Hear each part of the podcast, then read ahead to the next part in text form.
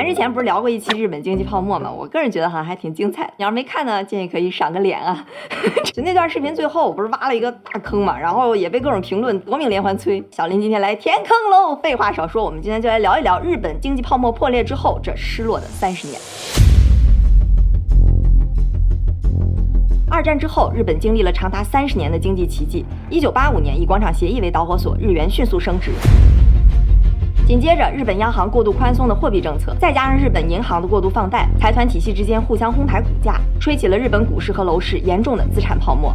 经历了短暂的狂欢后，日本央行用力过猛的加息，刺破了股市和楼市的泡沫，从此日本陷入了长达三十年的经济停滞。三十年，恰恰就是日本经济最奇怪的地方。日本真的是经历了一番接着一番，挨了一拳接着一拳。为了刺激经济啊，日本政府不惜背上了全球最高的债务比例。日本央行更是甩开膀子印钱，发明了各种各样新奇的货币政策，都快把整个日本给买下来了。就偏偏看不到日本经济的重启，甚至啊，就这么个印钱法，还天天要跟通货紧缩做斗争。你说 why？好，我们把时间拉回到一九九一年哈，那时候日本经济的泡沫刚刚破裂嘛，一个烫手的山芋就摆到了日本的央行和政府面前。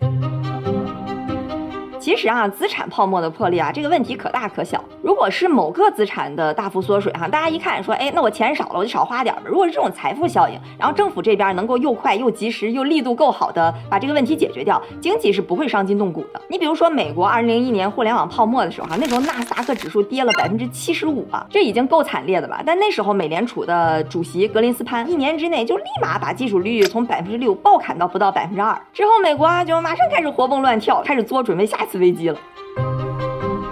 但日本央行这边呢，他就比较磨叽。两年多的时间才把利率从百分之六砍到百分之一点七五。本来预期着经济可能能有点起色了，但没想到这次的危机跟之前都不太一样，失业率还是继续上升，经济还是停滞不前。而且啊，日本也是倒霉，因为那时候美国也在降息刺激经济，降的比日本还猛。美国降息，美元就贬值，那相应的日元就升值，从一美元兑一百六十日元，一直升到一美元兑七十九日元，都翻了一倍。那你说日本这出口也受影响，东西就卖不出去了呀？那对于日本这种出口大国来讲，无疑是雪上加霜。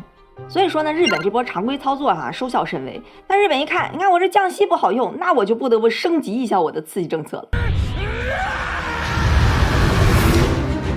一九九五年的时候，央行就史无前例的把利率调到了百分之零点五，百分之零点五啊，就你现在听着可能觉得没什么，但在当时全球可是闻所未闻的低利率。日本政府这边就觉得你光货币政策降利率还不够，对吧？得财政政策也得跟上，得双管齐下，一起刺激经济。于是啊，就大规模的搞政府赤字，说白了就是政府去使劲花钱搞项目刺激需求。你看啊，这是日本财政部的收入跟支出，从九三年之后就已经完全不匹配了。这波财政货币双宽松猛药一下肚，效果那是立竿见影，终于让日本的内需开始复苏，经济也开始复苏，一切都在朝着好的方向发展。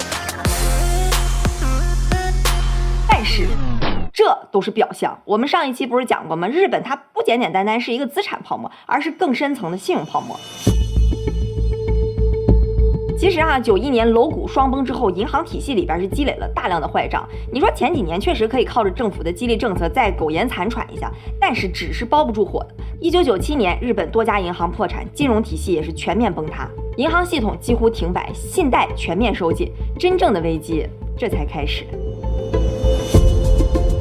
你看啊，这日本市场当时的总贷款，从九八年往后就开始一泻千里。你想，银行一旦放贷开始收紧了，那就意味着经济体当中的货币量急速收缩，钱变少了，物价就会开始下跌，物价下跌就意味着公司赚钱就更少了，那工资就更低了，那大家更没钱消费了，得总需求下降，总需求下降呢，物价就会进一步降低，这就陷入到了一个恶性的循环，经济哈就会越来越不活跃，变成一滩死水。而当时呢，很多日本的企业因为拿不到贷款嘛，就被迫去裁员，甚至破产，就进一步加剧了总需求的萎缩。你看这些哈，就哐叽一脚把日本踹进了一个可怕的漩涡，通货紧缩。其实之前啊，大家也没觉得这个漩涡有那么可怕，就觉得我印印钱刺激刺激不就得了吗？但这是日本这次哈，让大家意识到了这个通货紧缩的漩涡有多么的可怕。一九九八年开始，日本就陷入了连续四年的负通胀，就是通货紧缩，失业率也飙升到了历史的高位，全面陷入危机。得，你说日本政府这下可咋整？你看这时候哈，利率已经降到百分之零点五了，就央行这边的弹药已经快用光了。你再看政府这边，我去刺激经济，那些开销都得自掏腰包，哪来那么多钱？经济不好又收不上税，那就只能靠不停的发债。日本在两千年的时候哈，国债已经占到了 GDP 的百分之一百三，这个比例其实已经是相当恐怖了。你想，欧盟的入会标准是债务比 GDP 要控制在百分之六十以下，日本这边都百分之一百三呀，两倍有余。你看利率也降到快降不下去了，政府这边又债台高筑，感觉能刺激经济的弹药都快打光了。但是经济和通货紧缩这边也看不见好转，你说怎么整？这央行和政府哈也是被逼得没办法，就不得不再一次升级它的刺激政策。虽然之前没有人这么干过，可是谁说我不能接着降息、接着借钱了呢？于是哈，政府这边就继续扩大借债，国债比 GDP 突破了百分之一百五十的大关。虽然大家都知道这个事儿吧也不好，但是呢，借债这个东西我总可以借新的还旧的，一时半会儿它也崩不了。我肯定先紧着眼下这个危机，我得想办法去刺激，说不定一下刺激好了，经济活了之后就嗯柳暗花明又一村了，都说不好，对吧？货币政策这边也一样，之前不是降到百分之零点五吗？那不还有空间吗？对吧？咱先给它干到零，还是苍蝇腿肉也是肉。一九九九年四月，日本开始实施零利率，就是说银行可以在隔夜拆借市场以零利率哈借到钱，实在借不到呢，还有央行来兜底儿。就零利率这个事儿吧，其实之前也没有像日本这么大规模的干过，所以日本他自己心里也没底儿，因为毕竟零这个数字还是比较特殊的，他也怕一下刺激不好整出什么幺蛾子。要不我们先实施一年之后有好转了，我们再调回到零点五。结果一年之后发现，一是也没看着什么大问题，第二呢，调整到零点五之后，感觉这经济又不行，现在市场还是转不起来，没俩月就又把这个利率按到零。但是哈，我们刚刚也说，这毕竟只是苍蝇腿肉，这还是不够。经济体里流通的钱还是没有见到特别大的好转，日本还是一直处在这个通货紧缩的漩涡当中。得，你说这可咋整？日本央行的官员哈也是绞尽脑汁，终于有一天灵光一现，想到了一个骚操作，不就是经济体里没钱吗？那我可以印钱。嗯，这个就是我们现在耳熟能详的量化宽松，就是 QE（Quantitative Easing）。没错啊，QE 其实是日本人发明的。大家可别觉得你经常听说 QE 它就很正常啊，它其实是一种 unconventional monetary policy，就是非常规的货币政策。央行呢，其实一般只能调节短期市场的流动性，而 QE 是什么意思呢？就是央行这边可以自己印钱，然后去买那些长期的金融产品，像国债什么的，从而去调整长期的那个利率。这个在理论上你听，觉得肯定是非常不可思议的事情。你说这个机构它手握着印钱的大权，然后可以随便去市场上买买买，那不乱套了吗？而且哈，一般经济学家肯定还会觉得这个会导致通胀。哎，日本央行它要的不就是这个通胀吗？那你说权力大不大这个事儿，那也不是我们能说了算。于是，二零零一年三月，央行开动了印钞机，正式启动 QE 项目，资产负债表在四年里边翻了二点五倍。好家伙，那日本央行就在这个迫不得已的情况下，干了很多央行都不敢干的事儿，自己先当了一把小白鼠。全球的央行，包括全球的金融市场，都在大眼盯着日本，想看看这结果怎么样呢？日本通胀呢，确实略微有一点点好转，就徘徊在零上下。本来想要刺激那个信贷市场呢，确实也止住了之前暴跌的趋势，但也是极其缓慢的回升。至于效果为什么不好呢？这个我们放最后再分析哈。关于这些宏观政策，我们一会儿政府一会儿央行，大家听着可能有点晕哈。就像刚刚我们讲的日本这种宏观调控呢，一般分两种，就是货币政策和财政政策。货币政策这块主要是央行管的，就调整利率呀、存款准备金率呀、QE 啊这些，只是管理货币的，主要目的呢就是控制通货膨胀。财政政策呢，就是政府这边财政部管的，它就是通过税收和自己花钱多少来看是收紧经济还是刺激经济。就比如说它可以减税呀，或者搞一些基建项目什么的。哎，我们接着回来说日本，还记得刚刚怎么着了吗？日本这边哈。利率降到零，然后又量化宽松，但是呢，效果微乎其微。不管怎么说吧，毕竟两千年初那时候，全球经济都处于一个大繁荣的状态。之前我们聊过什么俄罗斯、英国，包括希腊，在那个阶段全都蓬勃发展。所以日本在当时那个大环境下，再加上刚才我们说乱七八糟那一堆刺激政策，总算稍微稳住了脚。失业率这边开始下降，出口稳步上升，经济开始一点一点的恢复。日本呢，也在二零零六年的时候停止了 QE，二零零七年把利息又加回到了零点五，打算逐渐摆脱这种过度激进的。政策一切都在朝着好的方向发展，但是倒霉的日本经济在接下来几年里又连遭重创。二零零八年次贷危机爆发，波及全球，加上日元升值，出口也受到了极大的影响，所以经济呢再次陷入了短期的衰退。紧接着二零一一年福岛核电站事故，单经济上就花费了日本政府两千三百五十亿美元，而且呢日本出口市场持续越来越多受到了崛起的中国和韩国的压。日本在遭遇了一记又一记重拳之后，经济就变得岌岌可危。二零零九年通货膨胀一下跌到了负的百分之一点一，失业率又飙升到高点，GDP 陷入衰退。是不是感觉熟悉的味道又回来了？只不过这次哈来的比之前又更猛烈一些。得，你说日本政府咋整？那首先我就还得把之前那套组合拳给打出来，对吧？政府这边先是扩大财政刺激，国债比上 GDP 一下突破到了惊人的百分之两百。央行啊之前刚加息到百分之零点五，赶紧摁回零附近，然后又再一次放出了之前自己亲手打造的那个猛兽 QE。只不过这次的央行行长比较束手束脚，虽然口号喊的贼响，但是体量跟之前比也差不了多少。但你想，这次可是全球范围内的经济危机啊！你看人家欧洲央行、美联储都是几万亿美元往经济里头砸，那这么一比，日本央行这力度不就跟挠痒痒似的吗？结果日本政府这边连招都快放完了，效果还是差强人意。哎，看来又是时候该再次升级了。非常之时就是需要非常之策，非常之人。二零一二年十二月，安倍晋三再一次成为日本的新任首相。二零一三年三月，黑田东彦接任日本央行行长。我跟你说啊，这两个人联手打配合，那可真是完全放飞自我了，又再一次成为了全世界央行的小白鼠，进行了人类近代史上规模最大的刺激政策，也开启了日本延续至今的撒钱纪元。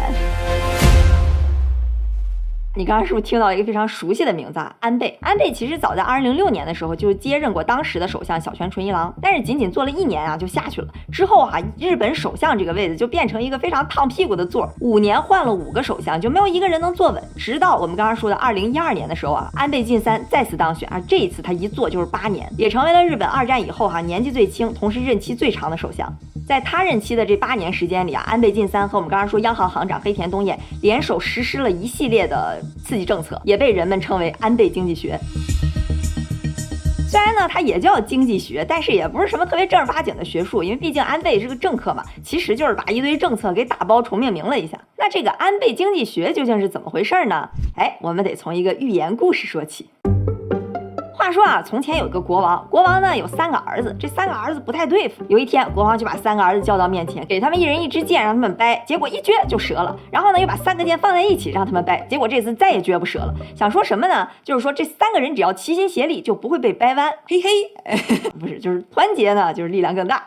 哎，那安倍晋三就取其精华，就说了啊，我们之前也是有一系列的政策，但是他们就好像一支一支箭，他们力度太弱了。这次呢，我要把这些政策都捆绑在一起，我们就一定能战胜这烦人。的通货紧缩，于是就有了安倍经济学里边著名的三支箭 （three arrows）：激进的货币宽松政策、灵活的财政刺激政策、为了增长的结构重组。你看安倍是不是还挺会讲故事的哈？来来从后往前哈，依次来看一下这三支箭。三支箭啊，就是结构重组。你听名儿是不是完全都不知道它是什么意思？没错，其实它就是一堆政策的大杂烩，什么增加女性工作比例呀、儿童保障啊、放松监管啊、贸易自由啊，反正这些政策呢，不是说它不好用，只是肯定效果不是立竿见影的。而且其实，在提出之后啊，因为迫于一些政治压力，实际上也都名存实亡了。好，第二支箭啊，就是财政刺激政策。这个至少你听名字方向是很明确了，就是刚刚我们说的财政要大力支出来刺激经济，然而安倍呢就把它叫做一支箭，听起来呢这回就是更激进更猛，比如说大规模减免公司税啊，大规模增加开支等等。但实际上呢，它其实也同时大规模提高了消费税，就是先是从百分之五提高到百分之八，后来又从百分之八提高到百分之十，所以基本上就把钱从这边多收上来，再往那边去多花。但问题就在于，这么提高消费税，其实是对日本经济影响很大的。这是日本消费者的开销，每一次加税都是一次大跳水，就一直都没回到一四年加税之前的水平。所以有很多经济学家诟病哈，就这个消费税的增加对整个总需求减少的负面影响。可能甚至要高于花钱刺激带来的正面效果，所以说里外里吧，就这第二支箭哈，效果也不明显。哎，所以其实安倍经济学这花里胡哨整出来三支箭里边，最厉害、最有效的还是第一支箭，就是激进的货币政策。这就是刚刚我们最开始说安倍的那个好搭档，央行行长黑田东彦。之前央行求通胀不是又是零利率又是 QE 吗？这回可更厉害了，就之前那些力度哈，相比于这回那都是弟弟。黑田东彦他使出了两大法宝。先说利率，零率这边看起来已经不太够了，但是这都降到头了呀，对吧？你难不成还能降到负的吗？哎，黑田东彦就说了，年轻人，你们还是太缺乏想象力。利率这个东西为什么不能是负的呢？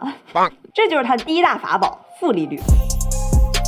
咱要是按正常逻辑哈，你想要是负利率，你今年存一百，明年就能拿九十九，那我还存什么钱？我肯定把钱都取出来放枕头底下了，这样至少今年一百，明年还是一百呢。所以你要这么想，着负利率不就失效了吗？这个道理哈其实是没错的。所以按现在的经济理论，面对普通消费者这些存贷款的利率，它还不能是负的。但是你对商业银行就不一样了，对吧？他账上有多少钱是明明白白在那记着的，他没法把这些钱都取出来放枕头底下。所以即使是负利率，那央行说多少他也没办法，该交还是得交。我跟你说啊，我还仔细研究了一下，日本它其实弄了一套非常复杂的系统来限制银行系统。就比如说把商业银行那个账怎么分成三份儿，好，这份儿是负零点一的利率，这份儿是零，这份儿零点一，就很复杂。央行这些聪明的大脑为了刺激经济也是拼了。反正从二零一六年开始呢，日本就正式实施了负百分之零点一的利率。那你说负利率对银行来讲，那钱在手上就变成了烫手山芋。我在手上留的越多，那我亏的越多，那我还不想尽办法把它往外借吗？对吧？哎，这就是央行想要的。好，黑田东彦的政策哈也不仅仅止于此，他怎么能少得了 QE 呢？因为之前实施了两次，效果都欠佳，所以这黑天东燕哈思来想去，加上再看看人美国和欧洲的经验，得出来个结论：咱之前哈量还是太小了，太扭扭捏捏了，这个 QE 啊还是要搞，而且不光要搞，还要大搞特搞。这回人发明了个新词儿，叫 QQE。就是 qualitative and quantitative easing，就是有质量的量化宽松。之前的 QE 就是央行印钱可以买买国债、买买公司债，然后看看情况。可是这回不一样了哈，我们这次 QE 得有目标，得有 KPI，我们就得把十年期的国债利率买到百分之零点二五以下，压低长期利率呢，就是为了刺激公司和个人的长期借贷。还有哈，就是通过这个非常强有力的信号来告诉大众说，这回我们可是来真的了，来提高大家对通货膨胀的预期，来希望最后把通货膨胀目标达到百分之二。那央行这边就加足马力，QQE 不就是印钱嘛，对吧？我们央行有的是纸。这是央行的资产负债表，就是它账上有多少资产。这两个呢是前两次的 QE，而这个就是第三次 QQE，印了这么多钱，日本央行就先是买国债，新发行的国债里边百分之七十，百分之七十啊都被央行买走了。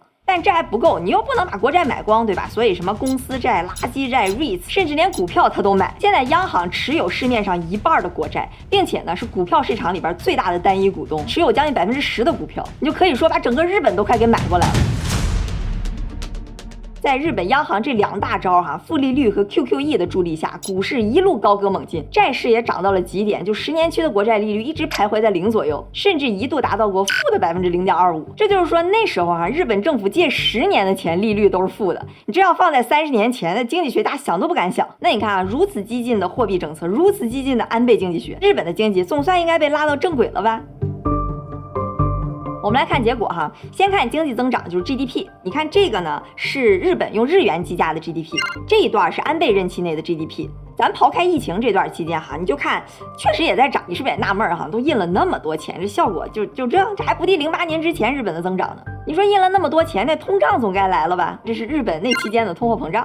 是不是感觉跟 GDP 有点像？就它确实也是挣的了，躲开了通货紧缩。但你说央行印了那么多钱，怎么就放了这么个蔫屁呢？你要说安倍经济学最大的效果呢，其实是资产价格的狂欢，就股市、债市都在一路涨，是不是有点讽刺？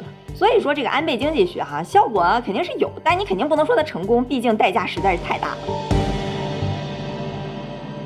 哎，说到这儿哈，问题就来了。你说从一九九一年日本经济泡沫破灭开始，财政部这边就持续不断的扩大负债规模，使劲花钱刺激经济。央行这边更是使出了，你看哈，一开始零利率 QE，然后又是利负利率 QQE，一番比一番猛，就为了那么一丢丢的通货膨胀和经济增长。可是你说他为什么就这么难呢？为什么都负利率加上印钱，还是换不来他想要的通货膨胀呢？